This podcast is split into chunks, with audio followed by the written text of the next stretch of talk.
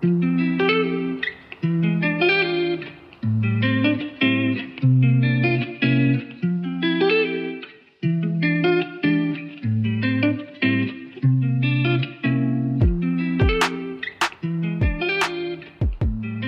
啦！欢迎收听纽西兰的小事记录，我是 Lily，。我会在节目中和你分享纽西兰这个国家相关的旅游资讯、当地新闻以及一些生活小事。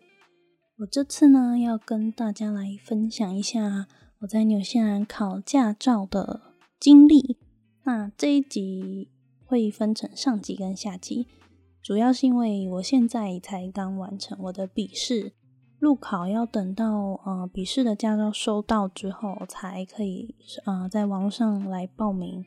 所以路考的部分就会分成下集，那可能是一两个月过后才会再来跟大家分享。就如同标题所说，我为了报名这次的笔试，总共跑了 AA 跟 VTNZ 六次。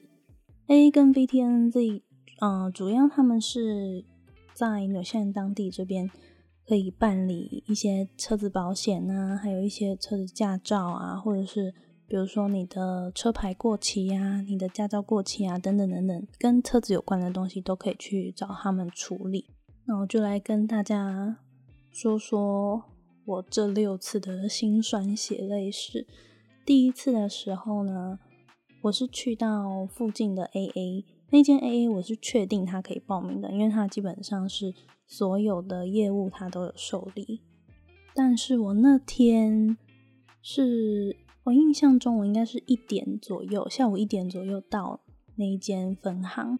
那表定上那间分行，它休息的时间是下午五点。我本来想说四个小时要处理好，应该绰绰有余吧，就没想到他那边嗯办理国际驾照转换成当地驾照考试的那个报名。只到三点，也就是说，如果就算你在那边排队，你是在三点以前排队的，但只要时间一超过三点的话，不管你是队伍中的第一个还是最后一个，你都不能够办理报名考试。那我其实没有想到说，原来我真的是那一次才体会到说，纽西兰的办事效率真的跟台湾不能比。大部分台湾的服务处。他们可能会就是看现场的状况啊，然后如果人多的话，就会加派一些人手到柜台。但纽西兰这边的 AA 不一样，他们的人员就是按表操课，其实就跟工作职场环境很像吧，就是时间到了就是下班，不会有人哦为了要假装要讨好上司啊，还是要就是讨好老板啊，就特别留下来加班做一些很无谓的举动。这边不会有这个状况。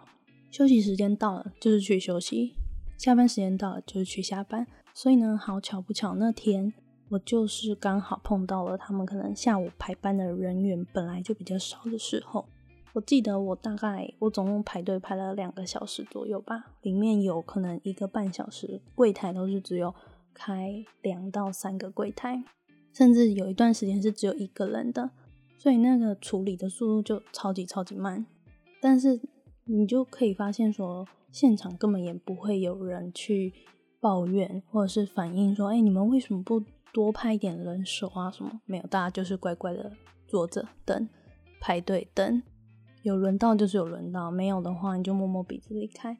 我当时在接近三点，大概剩十分钟三点的时候，我就很紧张，想说到底会不会轮到我？就是我们这些在队伍里面的人，可不可以成功的？报名到驾照的笔试，结果那个时候呢，就有一个服务人员就从柜台里面走出来，就一个一个确认说我们要办理的服务是什么。然后那时候呢，我前面还有一个一样也是要办国际驾照转换的男生，我后面还有两个，所以总共就整个队伍算起来有四个人。然后那时候他就跟第一个人说。嗯，他应该可以办得到。然后看到我的时候，他就说：“嗯，你有可能就是办不到，但是你可以等等看。如果三点以前你有进到柜台的话，那柜台人员就会帮你处理到好。可是如果在超过三点以后，你都还没有被轮到顺序的话，那今天就不好意思，只能请你回去了。所以当时我跟后面那个男生就一直就是心情很不安定，但是又想说哦，试试看，搞不好可以。但最后就很不幸的失败了，所以才会就是有接连后面的事情嘛。然后第二次呢，我就学乖了，我知道说原来那边就是有这么多人排队，需要花这么多时间才能够轮到你。我第二次的时候，我学乖了，我就早上的时候大概九点还是十点，我就到那一间服务处。结果轮到我的时候呢，那个柜台的服务人员刚好是上一个礼拜就是来跟我们确认说每个人要办的业务是什么，然后告诉我可能要离开的那一个服务人员。那时候他看到了，他就说：“嗯，你上个礼拜有来办这个东西吗？”然后我就说，我有，可是那时候超过三点了，所以没有办法办。那时候他就说，他有一些资料，他需要问一下他们的主管，叫我稍等一下。后来我就看到他跟他的主管就是一直在看他们的电脑，然后查一些东西。过了一阵子之后，那个服务人员就过来跟我说。他说：“嗯，台湾的国际驾照没有办法直接当做翻译件来使用，主要是呢，他们其实有一个网站上面会列说，嗯，可以直接使用的翻译本的国家有哪一些？那台湾是没有列在里面。像比如说，可能日本啊、马来西亚，他们都是有被列在里面的，所以他们的翻译件就是很确实可以直接使用。”那台湾的话，就我不太确定实际上原因是什么，但总之它就是没有办法让我直接用我从台湾带过来的国际驾照当做我的翻译本来报名笔试。所以那时候那服务人员他就说，你的其他的资料看起来应该都没有问题，都是 OK 的，你就是需要拿你的驾照正本去请纽西兰当地的。一些合格的翻译人员来帮你把驾照翻译成英文的版本，这样你才可以报名考试。那时候呢，服务人员他人很好，他还帮我打开纽西兰的交通局网站，然后去看哪一哪里可以找到这些翻译人员帮我翻译成英文版本。所以这就是我第二次报名失败的原因。后来第三次呢，我就决定要改去 VTNZ。因为那间 v t n z 就是离我公司比较近，我想说，哦，下班的时候我赶过去，搞不好可以。结果去到 v t n z 的时候，他跟我说，他们那边没有受理国际驾照转换来报名考试的业务，要去到另外一间就是比较大间的 v t n z 才能够处理。所以我那时候第三次就这样 摸摸鼻子又回去。第四次的时候。我就照着上次那个服务人员说的去到 VTNZ。哦，对我，我为什么会选择去 VTNZ？还有一个原因是因为听说 VTNZ 有一些服务处，他们是接受台湾的国际驾照当做翻译件的，这样我就可以省一笔翻译的钱，所以我才会想说，那去 B T N Z 看看。就我总之第四次去到 B T N Z 的时候，他那一间嗯服务处的。时间是营业到下午三点左右。那我那一天好像是十点半的时候到，就十点半的时候，就是那一间我其实看不太到柜台的状况，我只知道队伍前进的速度比 AA 还要慢非常非常多，所以我那时候排队排到大概。十一点五十的时候，又有柜台人员出来，一个一个确认说你们要办什么业务，跟在 A A 的状况一模一样。然后那时候那个服务人员就看到我是要办国际驾照的转换的时候，他就说：“哦，我们这个业务只到十二点哦，你可以回去了，因为你今天办不到。”我就 算了，真的很无奈。我报了四次都没有成功报名到笔试。结果好巧不巧，这个时候刚好就碰到纽西兰第二次封锁，所以呢，我又在家里待了一个月，想说还是必须要赶快处理好我的驾照的问题，因为其实国际，如果你是用国际驾照在纽西兰开车的话，那个国际驾照的使用期限是从你入境的当天开始算一年的时间。也就是说，你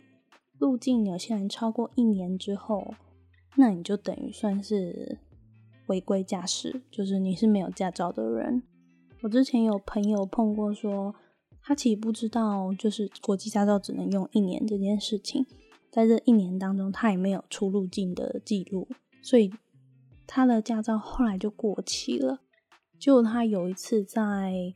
他的住家要开车出去的时候，好像打错档，就不小心把租处的车库门给撞坏了。那车库的门，车库的门其实是很脆弱的东西，就是反正那个东西就是歪了，没有办法用。需要换成一组新的，所以那时候他就马上联络他的 AA，帮他处理车子的保险问题。那想当然，AA 一定会马上确认说你的身份是不是符合他们理赔的资格。结果就发现说他的驾照根本就过期了。其实，在这个状况之下，AA 是完全可以合理的直接拒绝掉他的申请。但那时候 AA 居然破天荒。跟他说，如果你可以马上考到驾照的话，那我们就帮你理赔这一次的东西。可是条件是你必须要一次考过，你不可以就是考了第一次 fail，考了第二次 fail，考了第三次才过考过，不行，你全部要一次都通过这样。所以后来他就赌了一把，拼拼看看能不能够一次考到，最后就是考到了。那那车库的门就。让 AA 来去帮他做理赔。我其实真的真心推荐大家，如果你来纽西兰开车，或者是比如说你来打工度假，你买了车，务必务必保险就是要买全险，然后直接跟 AA 买，不用考虑其他家了。AA 真的很方便。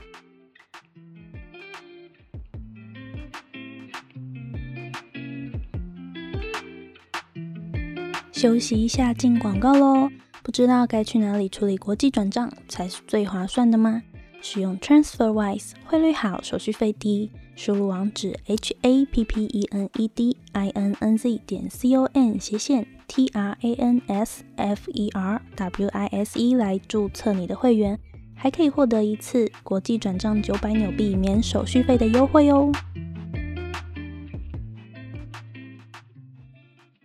好话说回我的驾照，总之呢，在封锁结束之后，我就决定要赶快把我的笔试报名完成，赶赶快考完试，这样，因为毕竟我距离上一次入境的时间剩大概大概不到半年的时间，我也担心说现在疫情的状况之下，我可能是来不及在驾照过期之前出入境来更新我的驾照期限。然后呢，那个时候我就发现说，原来我的国际驾照其实已经剩下的有效期限已经不到一年了。那在那个报名的表格上面，它是有写到说，如果你的翻译本或者是你的驾照有效期限不满十二个月的话，那你就不能够办理转换驾照的笔试跟考试。所以我那时候一看到想。好，我还是花钱去弄翻译本吧。我不想要再就是去报名，然后又被拒绝；去报名又被拒绝。所以呢，我就花了四十块纽币，找了一个教练去帮我处理这个翻译的东西。那教练处理的很快，嗯，我印象中好像两三个工作天他就完成了吧。还有特别叮嘱我说，我要在路上开车的时候。三个东西一定要带齐，一个是我的正本驾照，一个是我的翻译本，另外一个是我的护照。很多人常常会就是只带翻译件，或是只带你的国际驾照，那都是不行的。你这三个东西你都要带齐，不然你很有可能会被警察罚款啊，或者是记点啊，都会影响到你。如果你之后有考虑想要在纽西兰待下来的话，这些都算是一个不良的记录。所以尽量避免，尽量避免。那总之，我后来申请到翻译本之后的那个周末，我就马上去 AA 那边报名考试。但是因为现在奥克兰还处于在 Level Two Point Five 的状态，所以你不管去到每一个店家、餐厅、服务处，只要是室内空间的，他都会去管理一些他室内的人数。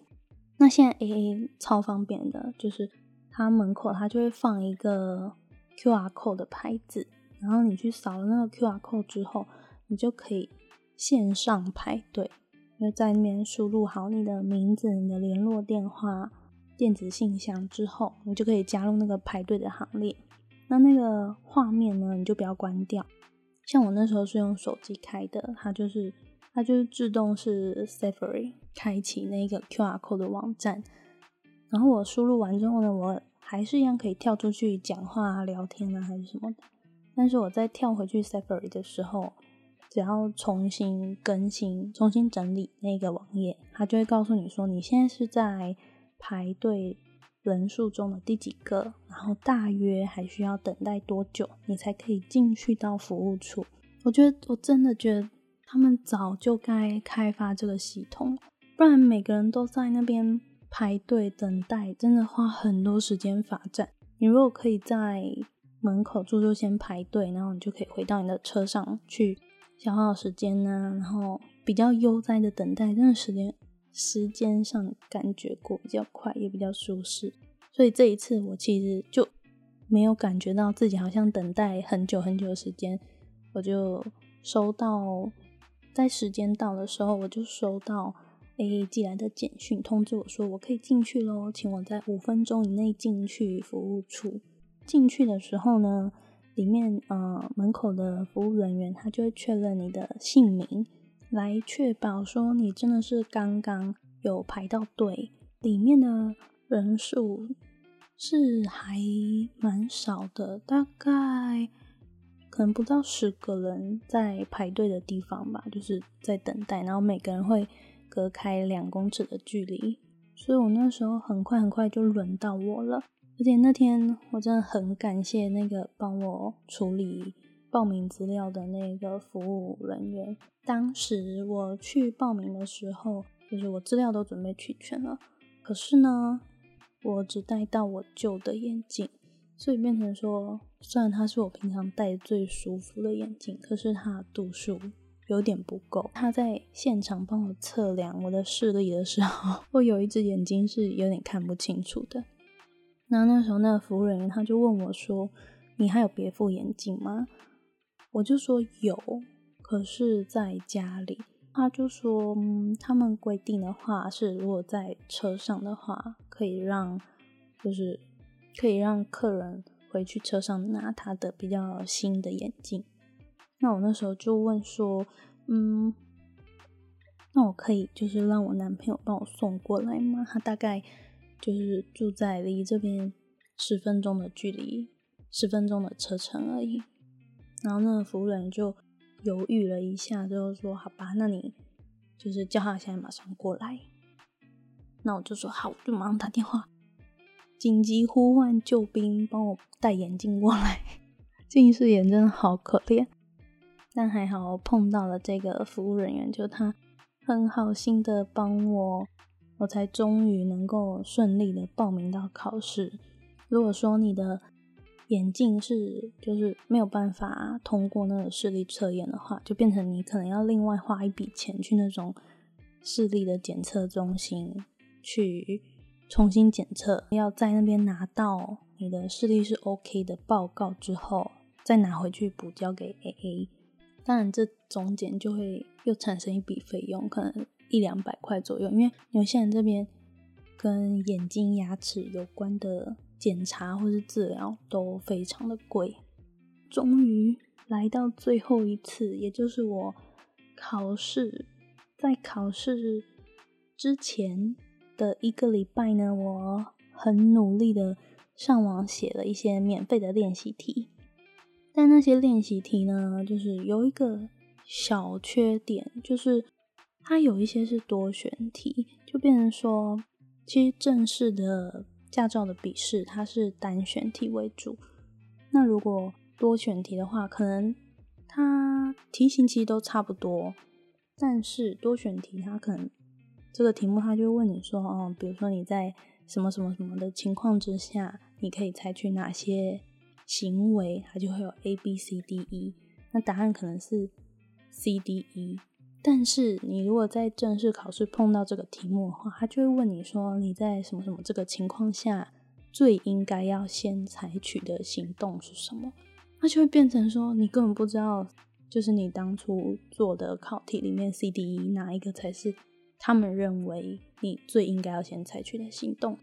多少会有一点点出入。所以我大概在做网络上的免费题库，大概三天左右吧。就是我觉得我做到说题目好像已经开始出现很多重复的内容了，我就上了 A A 的网站。那 A A 的网站那边呢，它会有一个付费的题库可以让你购买。那付费题目呢，它就是分成看你要购买几次，比如说十次的话，可能是十五块。那这十次呢，就是每一次都是。三十五题会跟正式考试的状况一样，三十五题限时三十分钟，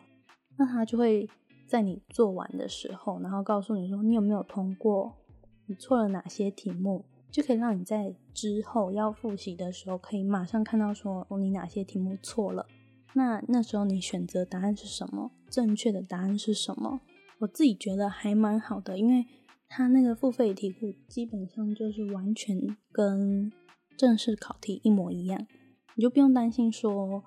做起来是有出入的。所以我在前三天的时候是做免费的题库，然后后面三天的时候我就上网买了那个付费的题库。我买了二十次，总共是纽币二十块，大概台币四百块钱，我觉得还蛮值得的。就至少如果说你。考试失败的话，那你就变成要多付一次报名费，可能就是又是七八十块纽币的费用。所以呢，我这一次兜兜转转了六次之后，终于终于完成我的笔试的考试了。我现在还在等待我的驾照，等我收到驾照之后呢，我就可以上网去报名路考。那之后。等到我确定考要考路考的时候，我也会再跟当地这边的嗯驾车的教练联络，请他就是教我嗯考试的一些注意事项啊等等等等，到时候呢再上来跟大家分享。